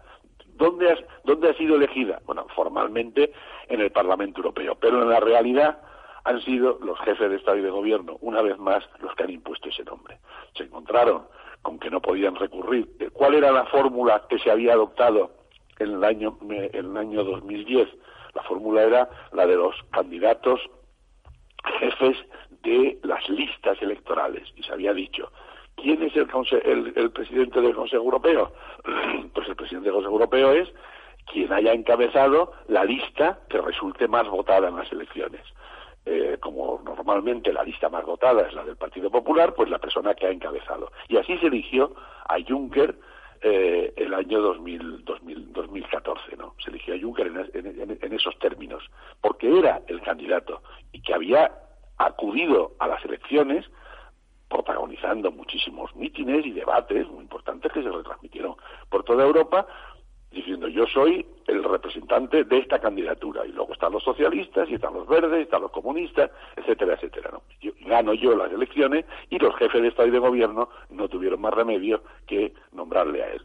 Pero cuando llegan las elecciones, eh, estas últimas del año 19, ah, ahí se rompe el asunto de la selección del más votado y el más votado que resultaba era era un candidato un candidato alemán eh, que es ahora actualmente el jefe del partido, el jefe de la, de la, mayoría parlamentaria del Partido Popular Europeo, pues los jefes de de Gobierno no lo quisieron. No lo quisieron por razones que, en fin, no es cuestión ahora de, de airear. No lo quisieron. Dijeron, no, no, hay que buscar a otro. Y buscaron a esta señora. Pero esta señora es una señora que probablemente haga una buena función, pero esta señora, como digo, no se presentó a las elecciones y claro eso es un déficit democrático pues, pues realmente relevante no y eso es lo que yo subrayo de la de la de, la de, la semejanza que puede tener esto con el Sacro Imperio porque afirmo la Unión Europea se debe estructurar sobre unas bases que sean justamente las contrarias de aquellas que sirvieron para que funcionara el Sacro Imperio Romano Germánico. Justamente las contrarias, ¿no? Y en ese sentido que no por es eso, peligroso el asunto, ¿no? Que no, que no, sin, que no de forma baladí han pasado mil, casi 1300 años. Casi, casi. no, bueno, desde la desaparición no, ¿eh? Desde la desaparición. no, desde la desaparición no, digo desde su aparición. Don, Por cierto, don, don, don Ramón ha hecho una semblanza incompleta de don Francisco. Ha, sí, glosado su parte académica. Habíamos empezado con el pero libro. no la parte viejo y tengo una semblanza muy larga, claro. ya de las novias no hablamos, don Francisco. hemos empezado con el libro y hemos avanzado bastante a sus consecuencias y a su tesis principal. Lo que pasa es que don Francisco Sosa Wagner tiene una, un perfil político muy acusado desde el año 2008 participa en el Manifiesto por una Lengua Común de Ciudadanos de Cataluña. Luego se convierte, me parece que en partido antes o después, poco más o menos.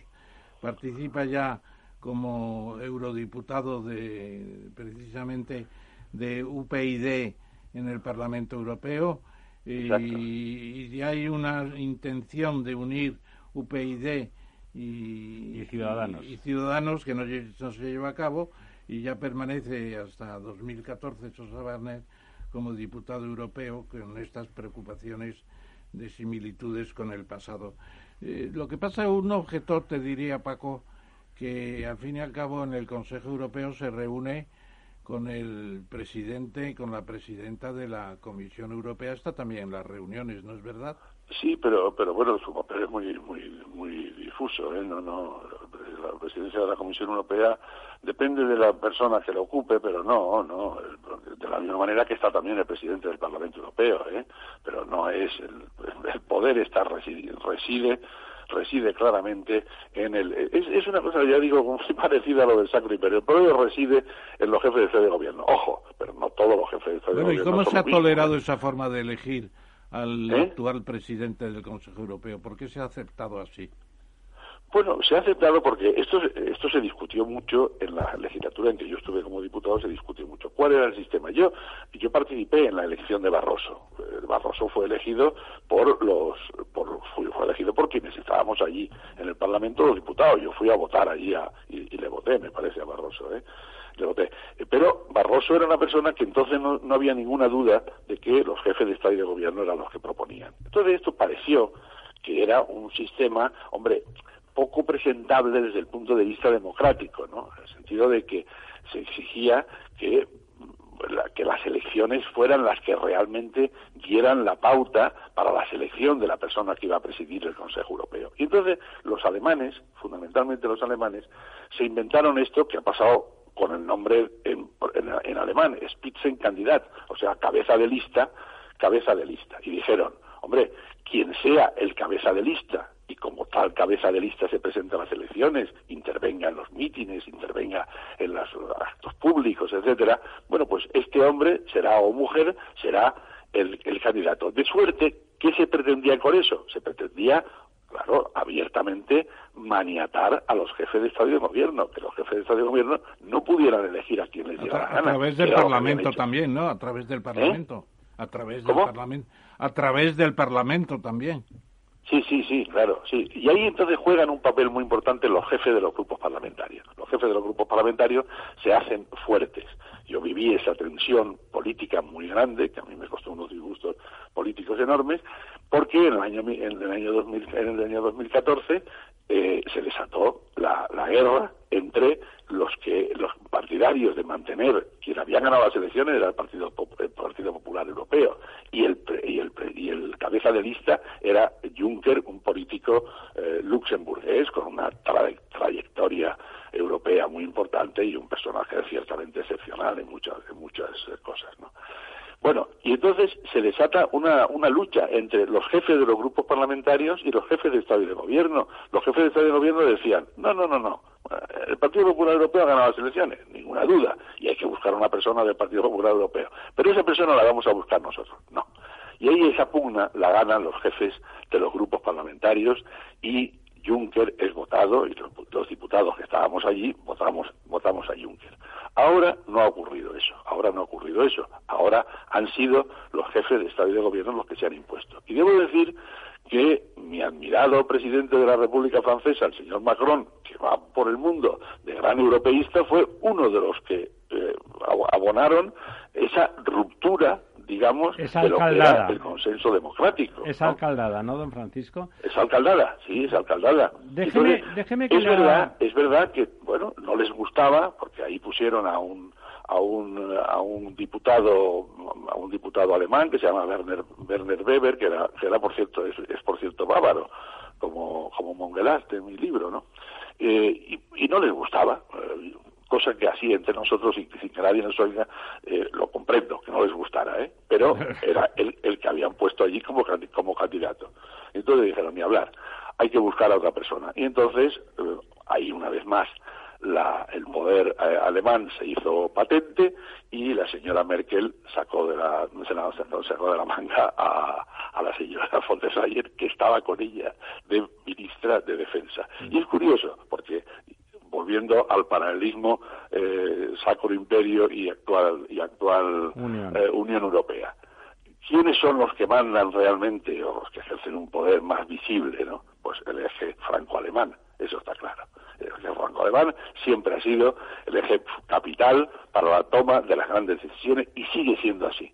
Es decir, que se repite lo que en buena medida ocurrió en el Sacro Imperio, por lo menos en su última época. En su última Bueno, época, pero también tendrás que reconocer que Francia y Alemania... que era Prus- Prusia-Austria. Era Prusia-Austria. Era- con la declaración Schuman de 1950, son los que arrancan toda la Claro, amistad claro, entre claro, dos potencias todo eso enemigas y por tanto y el proceso de Francia y creación Alemania son las dos son las dos potencias. Déjeme, No, no, déjeme, don Francisco, que le pregunte, usted que ha vivido eso desde dentro y que ya está manifestando lo que se espera de un intelectual, es decir, una posición crítica y ninguna adscripción de esas eh, de a los principios del movimiento del movimiento del movimiento que sea da igual el movimiento las adscripciones son malas por por sistema usted mismo nos estaba subrayando cómo el procedimiento parlamentario sin duda adscrito a esa mala cultura que es la partitocracia había generado un candidato no deseable es decir, lo de la calidad democrática se, se, contrapone a la aristocracia en el buen sentido, en el sentido etimológico de la expresión, que es el gobierno de los mejores, ¿no? Eh, no, no es manifiestamente mejorable el mecanismo de gestión del Parlamento Europeo. Bueno, el Parlamento Europeo tiene grandes grandes ventajas, ¿eh? grandes ventajas que lo hacen infinitamente superior, infinitamente superior a los parlamentos nacionales, por lo menos los que yo conozco, desde luego al, nuestro seguro. Al de español sin duda, ¿eh? Fundamentalmente por una voy a dar un dato que me parece muy relevante. En el Parlamento Europeo no existe esta vinculación gregaria y borreguil del voto que existe en el Parlamento español. El Parlamento español sabemos perfectamente que hay 120 diputados socialistas y esos 120 diputados socialistas, si el presidente del gobierno hoy socialista dice A, esos 120 diputados van a decir A. Si mañana dice J, van a decir J y se quedan tan tranquilos. Y se quedan tan tranquilos. y además, si no dicen J, les ponen una sanción. ¿eh? Bueno, eso no existe en el Parlamento, en el Parlamento Europeo. En el Parlamento Europeo, los grupos parlamentarios, yo he vivido una temporada en el grupo liberal, y los grupos parlamentarios discuten todo lo que se va a votar en, el, en las sesiones plenarias. Las sesiones plenarias, sobre todo las sesiones de votos, son terribles, son cientos y cientos de asuntos en los que tiene que pronunciarse el, el parlamentario, ojo, y muchos de sus votos, por petición de los parlamentarios, son votos públicos, que llevan el nombre y las huellas dactilares del votante, es decir, del diputado votante.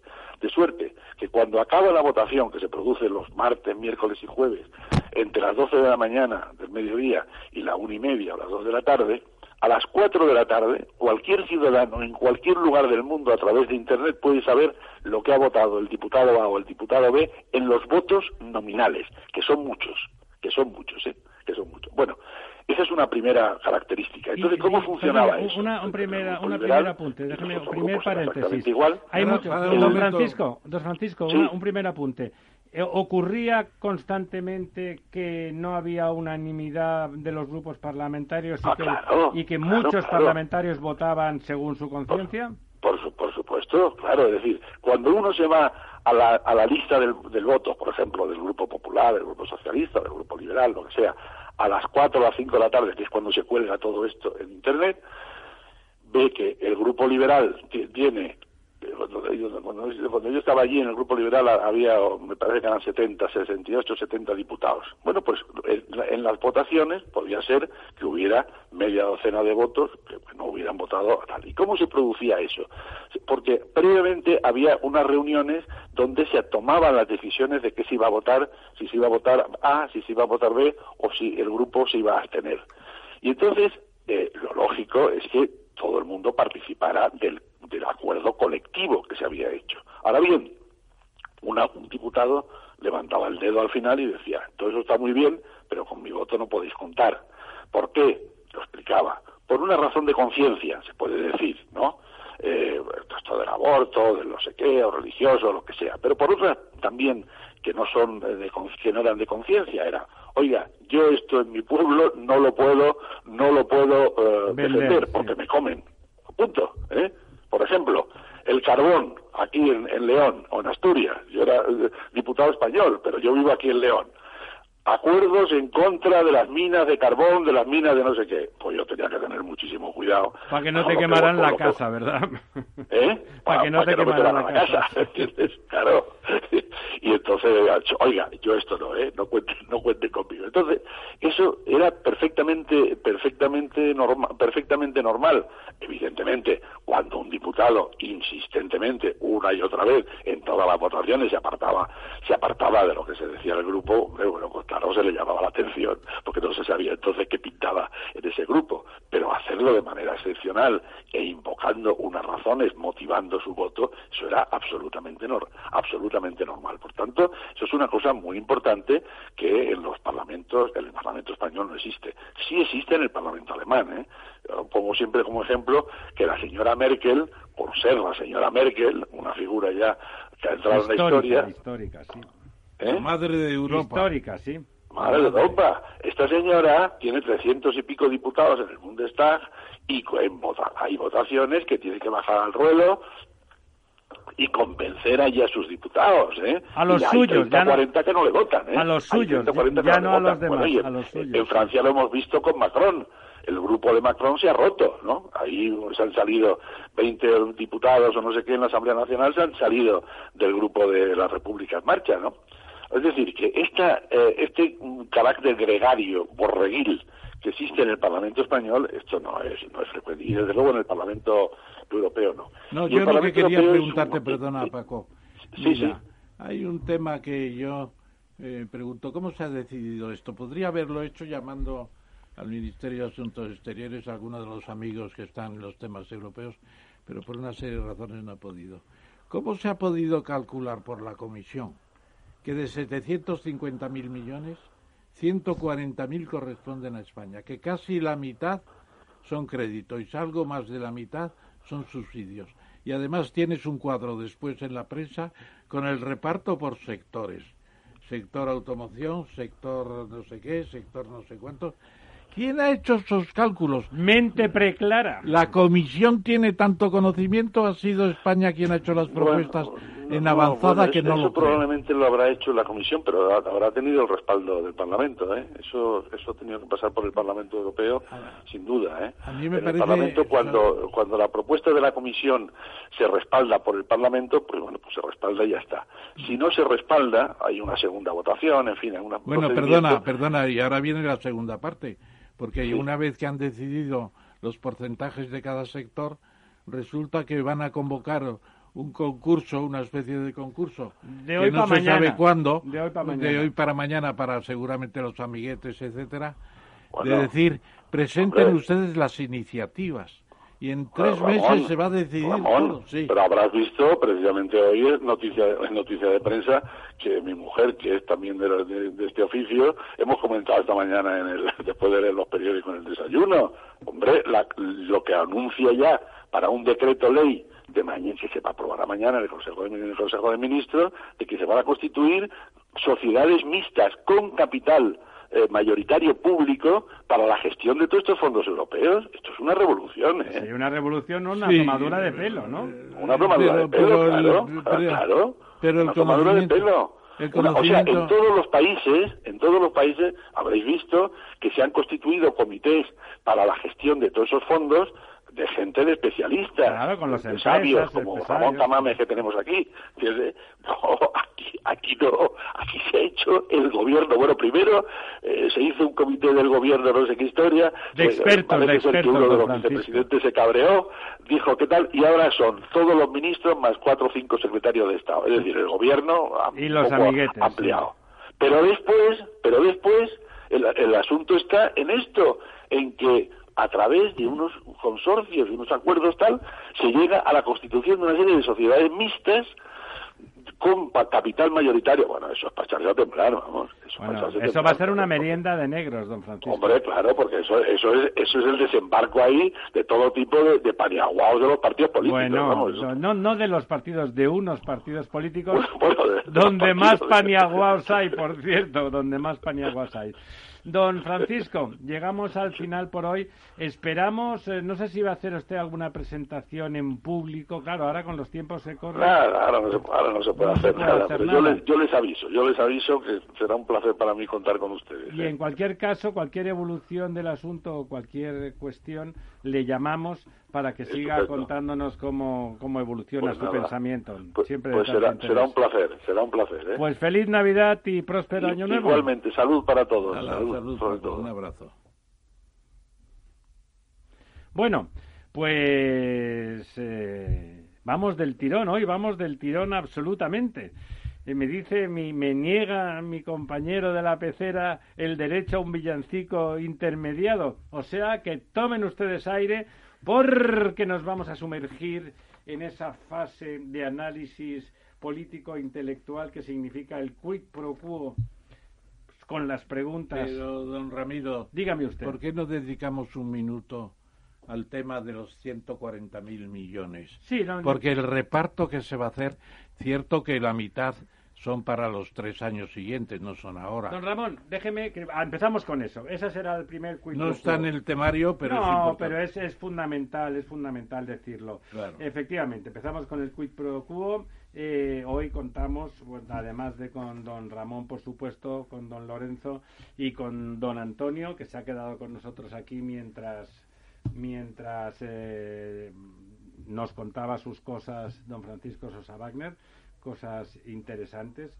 Y bueno, pues vamos a empezar con eso. Vamos a, es decir, de un día para otro empiezan a decir cómo tiene que ser el, el reparto. Está claro que les ha preocupado mucho que el reparto estuviese bien amarrado y en sus manos. No se ha abierto a las iniciativas ni a la creatividad de los expertos de verdad, esos que con un currículum de 10 páginas pueden demostrar que son expertos en cualquier en cualquier cuestión, no se ha abierto de forma manifiesta y generosa a las empresas que hayan demostrado eh, capacidad, expertise y creatividad y solvencia, se han preocupado fundamentalmente que esto no se escape de las manos, eh, estas cosas que le preocupan tanto, sobre todo al señor Iglesias, que las empresas, que como todo el mundo sabe, eso de crear empleo debe de ser pecado porque, porque le parecen fatales y demoníacas, pero también ese control ese reparto que seguramente en la oficina de Moncloa el reparto de 140.000 millones les debe de parecer que suponen muchos miles y miles de votos y se ha querido amarrar bien. ¿Cómo lo ve usted? Eh, que ya le veo la cara, o sea que lo ve usted mal, ¿no, don Ramón? Bueno, es que tenemos necesidad de muchos conocimientos y la prensa, que es el órgano principal de información, hasta ahora ha traducido poco.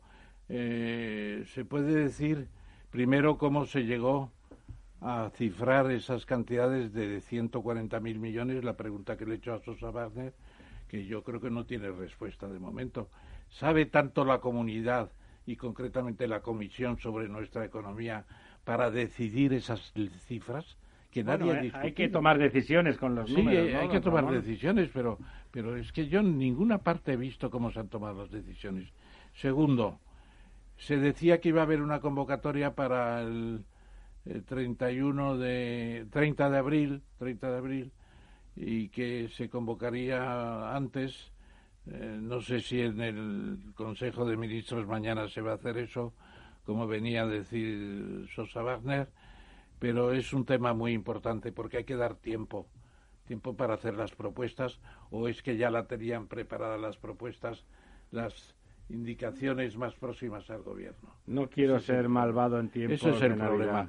Y tercero, esas, eh, esas propuestas llegarán a una cifra, pues si son 70.000 millones en una primera fase, pues a lo mejor son 85.000. ¿Y cómo se hace la Habrá que selección? elegir. Vamos a ver, porque todavía todo eso el gobierno no lo ha organizado. A lo mejor, don Ramón, simplemente se da tan poco margen que no hay 85.000.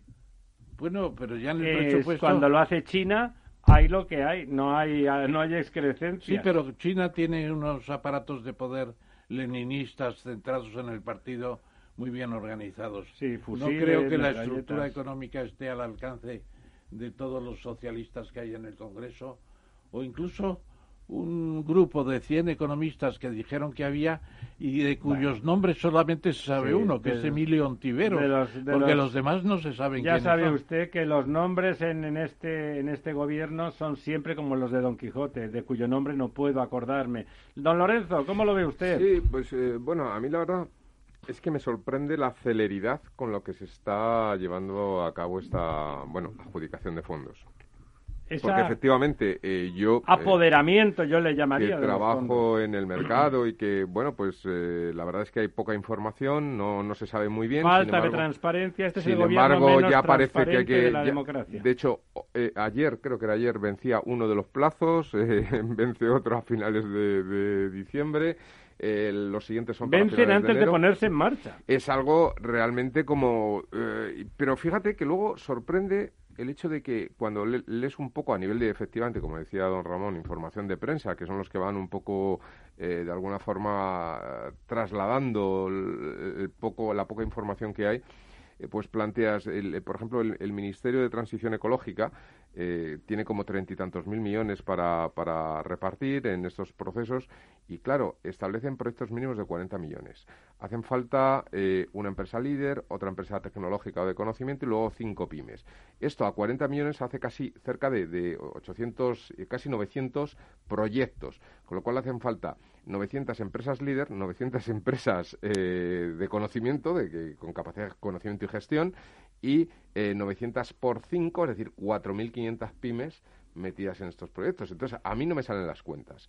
En el sentido que o muchas repiten y están metidas en 18 proyectos de estos, o al final eh, ni esto está en la calle, ni a- aquí hay un problema. Aquí hay algo que realmente, bueno, pues Eh, ¿Usted me se parece... acuerda aquello que le dijo Maragalla a Más? Su problema es el 3%, pues aquí el problema...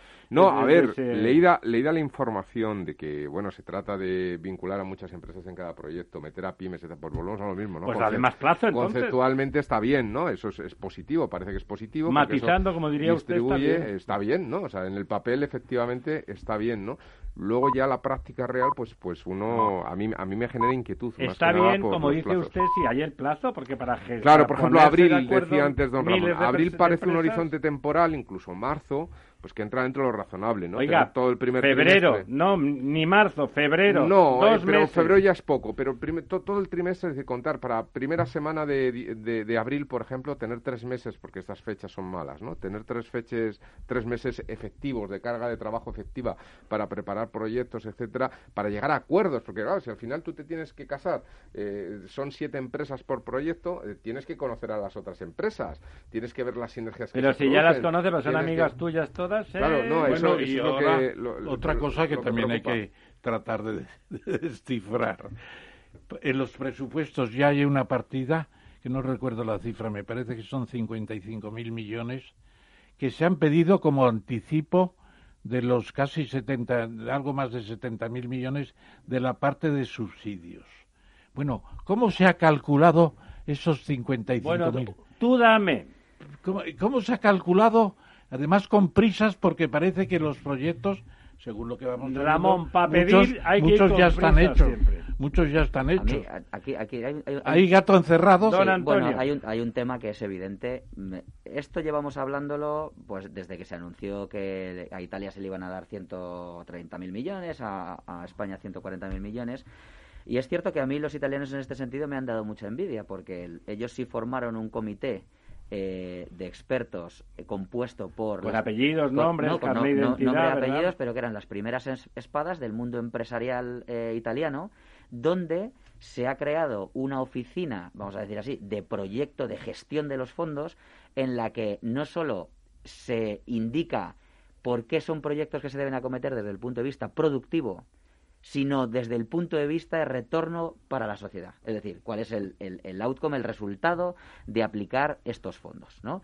Em, desde luego, eh, aquí, esto estamos hablando de hace cuatro o cinco meses. Aquí ni ha habido una comisión con las personas con ese tipo de conocimiento capaces de estructurar la aplicabilidad de los fondos a aquellas partes de la estructura económica necesarias para que esto sea realmente productivo y al final la, La forma más eficaz y eficiente es- la que trae el ejemplo. Y, y continuando un poco con lo que decía don Lorenzo, a mí me parece sorprendente que para ciertos, o sea, que tú estés hablando de la manera de ejecutar involucrando no sé cuántas pymes, bueno, eh, si no sabes realmente lo que vas a hacer. Es decir, cuando tú tienes un proyecto productivo que lo lidera una compañía con ese conocimiento o dos compañías, evidentemente tienen en la cadena de suministro de ese propio proyecto, irán, irán incluyendo aquellas compañías que tengan las capacidades para llevar eso a término. Eso es como si yo le digo a usted, mire, vamos a comprar un solar, vamos a construir este edificio, pero tiene que haber 40 subcontratas. Pues mira, bueno, yo es que con cuatro... Hasta que no tenga el proyecto no puede decirle. Eh, eh, efectivamente.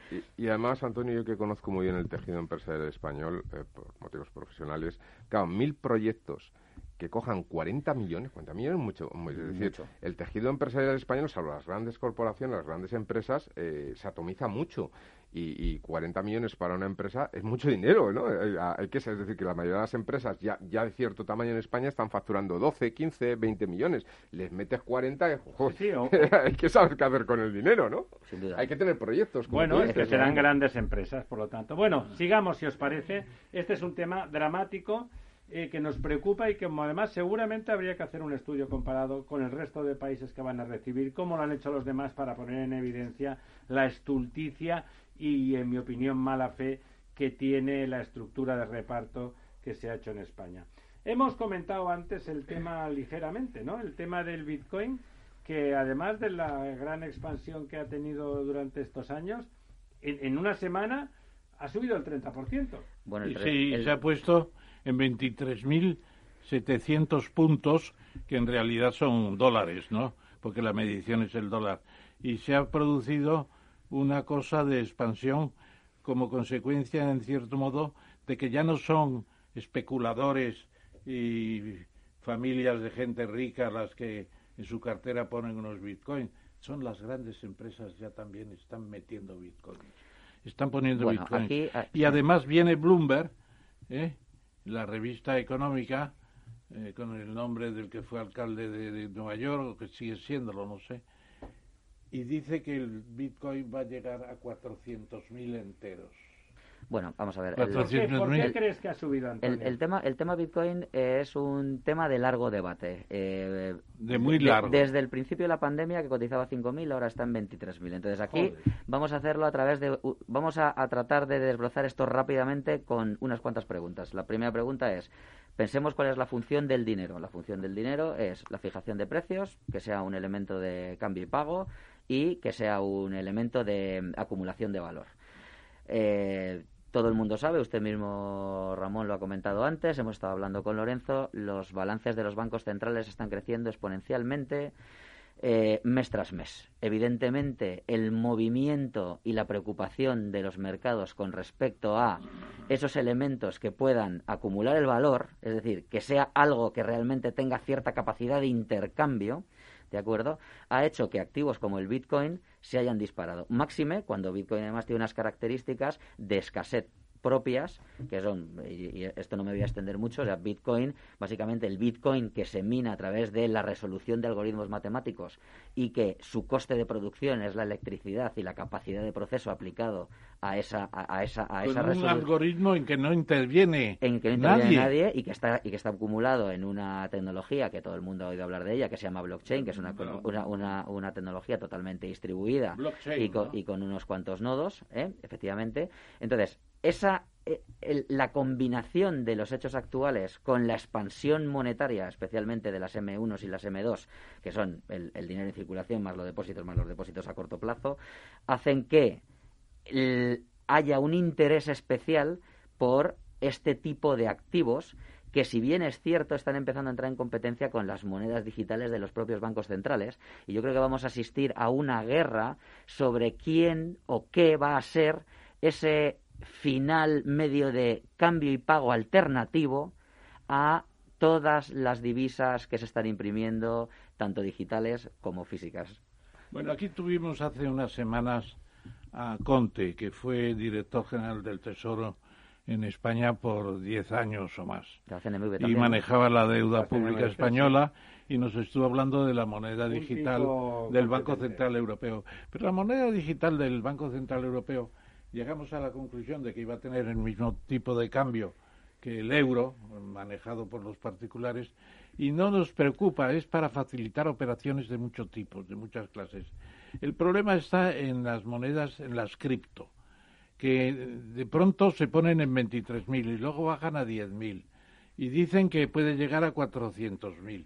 Bueno, esto es una locura. Yo creo que Conte no era nada favorable al, a la criptomoneda ni, ni, ni, la madre que lo parió. por bueno, es que sí, parecía peligroso. Peligroso, muy peligroso. Aquí, aquí, un inciso. el, pero, pero es que está cotizando en China, en, Estados Unidos, en Rusia. Para, es un elemento absolutamente especulativo. Es verdad que hemos oído mucho hablar de empresas que ya tienen parte de su cartera en Bitcoin. Se está recomendando a algunos gestores de fondos que tengan parte, un 1%, un 2% de su cartera en Bitcoin. Si bien es cierto, y ahora les doy mi opinión personal, yo creo que aquí está por definir qué es lo que se va a quedar. Bitcoin ha tenido además mucho éxito, además por lo de lo que he explicado antes, porque es un medio de cambio alternativo de una economía sumergida que no está sujeta a impuestos, en la que se puede pagar con Bitcoin gran cantidad de elementos. Y eso, a nivel contrabando, ha tenido mucho éxito. Dicho esto, mm, y el otro día estuve leyendo una serie de cosas, eh, Bitcoin, a diferencia de otros activos antiinflacionarios y como depósito de valor, si bien es cierto que está ganando ahora, yo creo que va a tener cierta competencia. Cierta competencia como, por ejemplo, como puede ser el oro o algunas otras alternativas, por un motivo. Han vuelto a cambiar la regulación, eh, especialmente en Estados Unidos, con los bancos. El oro ahora es el único activo que tiene una ponderación de riesgo cero, es decir, es considerado en el balance como dinero que se puede comprar y almacenar como medio de pago dentro de tu balance. Entonces, ¿el Bitcoin seguirá subiendo? Probablemente seguirá subiendo. ¿Es especulativo? Por supuesto que es especulativo. Yo creo que hay que tenerlo en las carteras. Bueno, si lo tienes en, una parte moderada, eh, está bien, pero recordemos que la función del Bitcoin no es más que un medio de pago y como mucho podemos hablar de almacenar cierto valor que bueno, si se te va a 100.000 desde luego, pero si se va a 10 Además, pues es, la mitad, con, con un acervo inicial originario no sé si eran 200 o 2.000 millones de dólares. Y voy a hacer la última reflexión. Una cifra pequeña y que no se ha ampliado, se iba a ampliar. Claro, una cifra ridícula. Y la última reflexión. Si vamos a una economía, vamos a pensarlo así, absolutamente digitalizada, donde, igual que con Internet, cuando Internet se expandió, nosotros a través de Internet, ¿qué hacemos? Intercambiamos información. Aquí, en una economía totalmente digitalizada, intercambiaremos activos.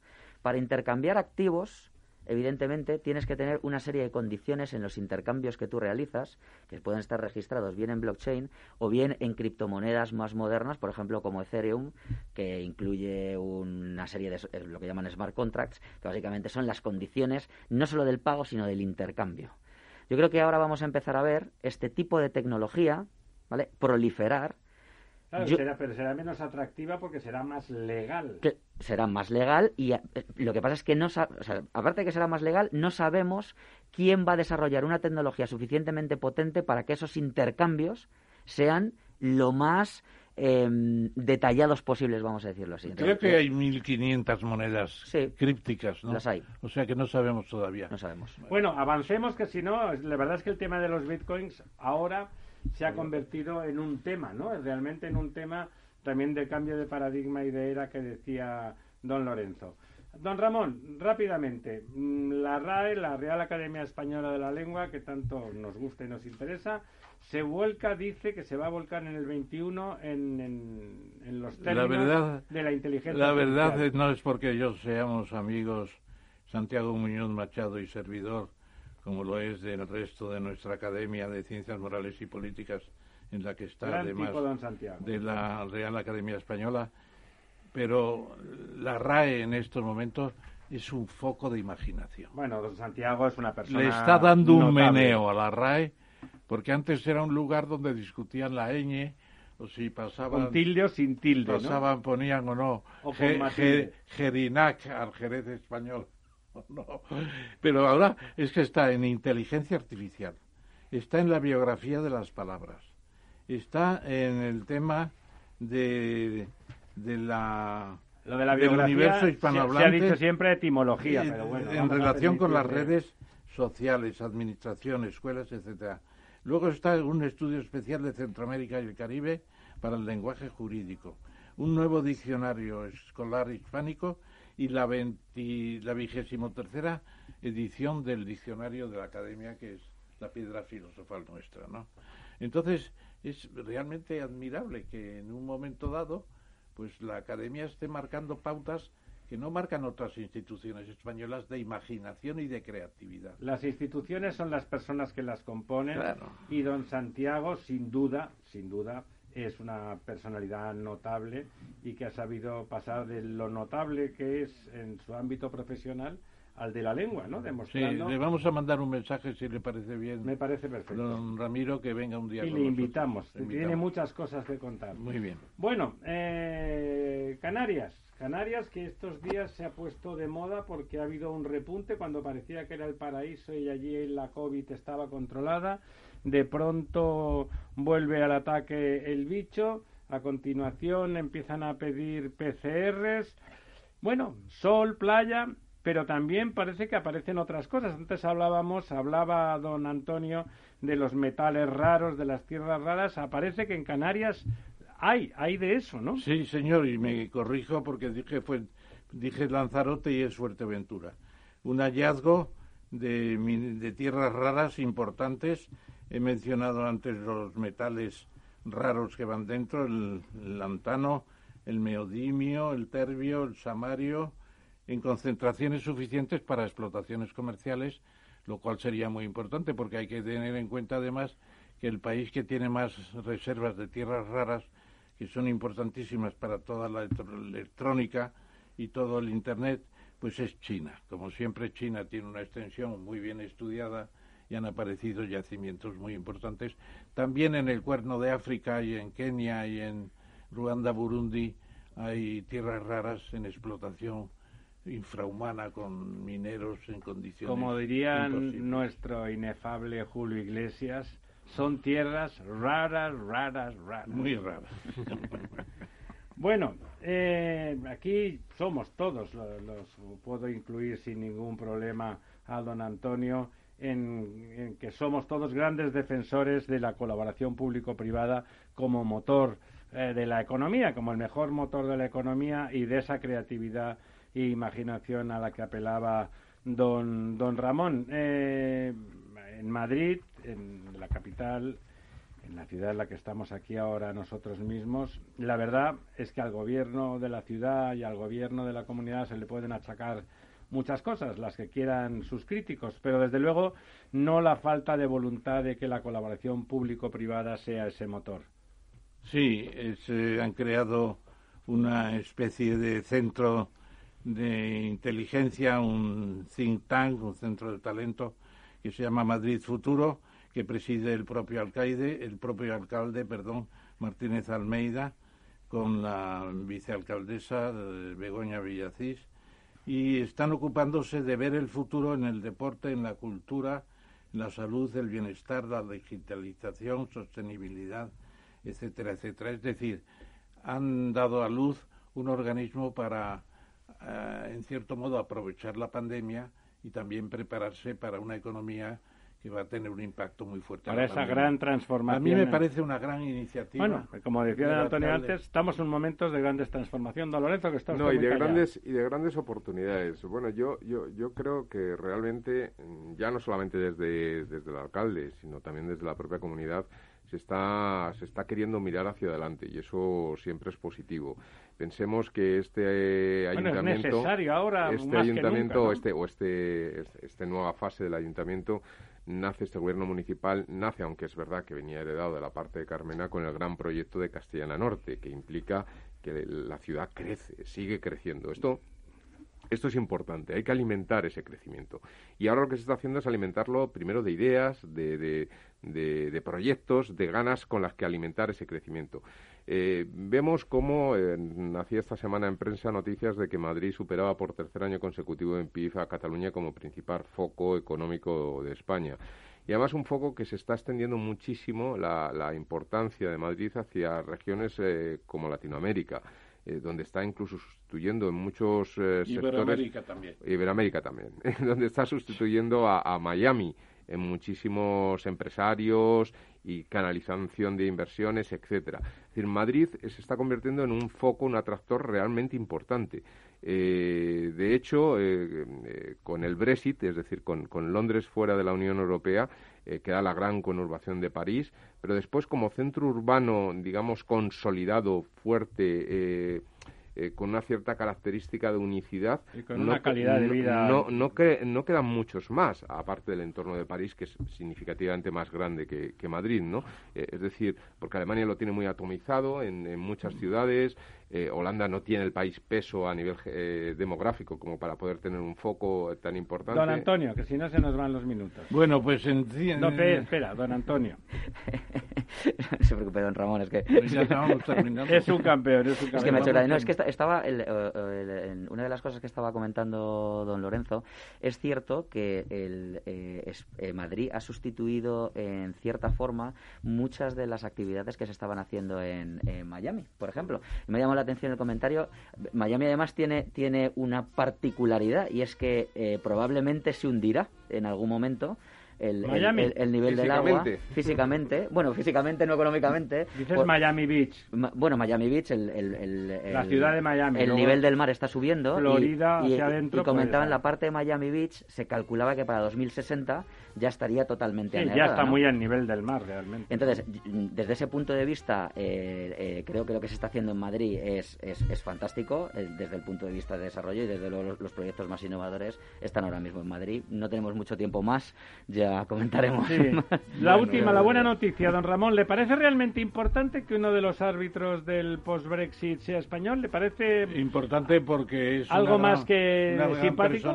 Y sobre todo por lo que da de... ¿Quién es esa persona? Pues es eh, Javier Díez Horleiner, hijo de su padre, como es lógico, que fue el, pero sobre todo de su madre, uno de, los creadores del Club de Roma con Aurelio Pezzei y estuvimos juntos en muchas ciudades del mundo con el Club de Roma en tiempos y ha pasado a formar parte de un grupo de 25 personas que es el Tribunal Arbitral para el Brexit, nada menos.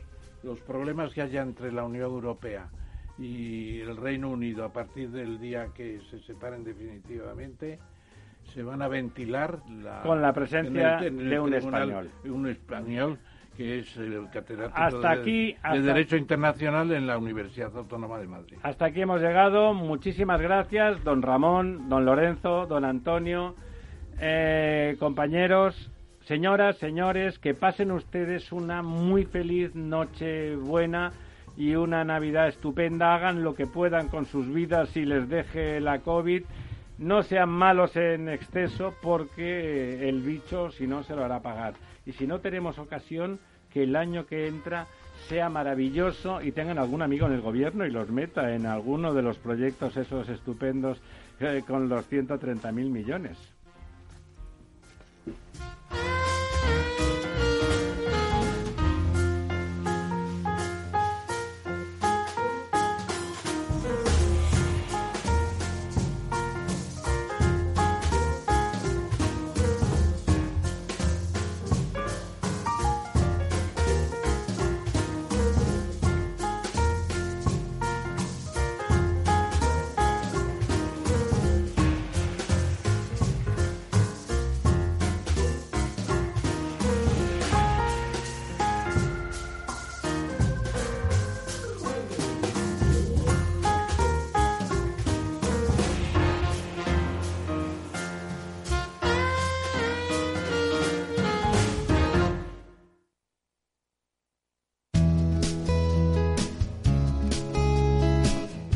Radio, Música y Mercados.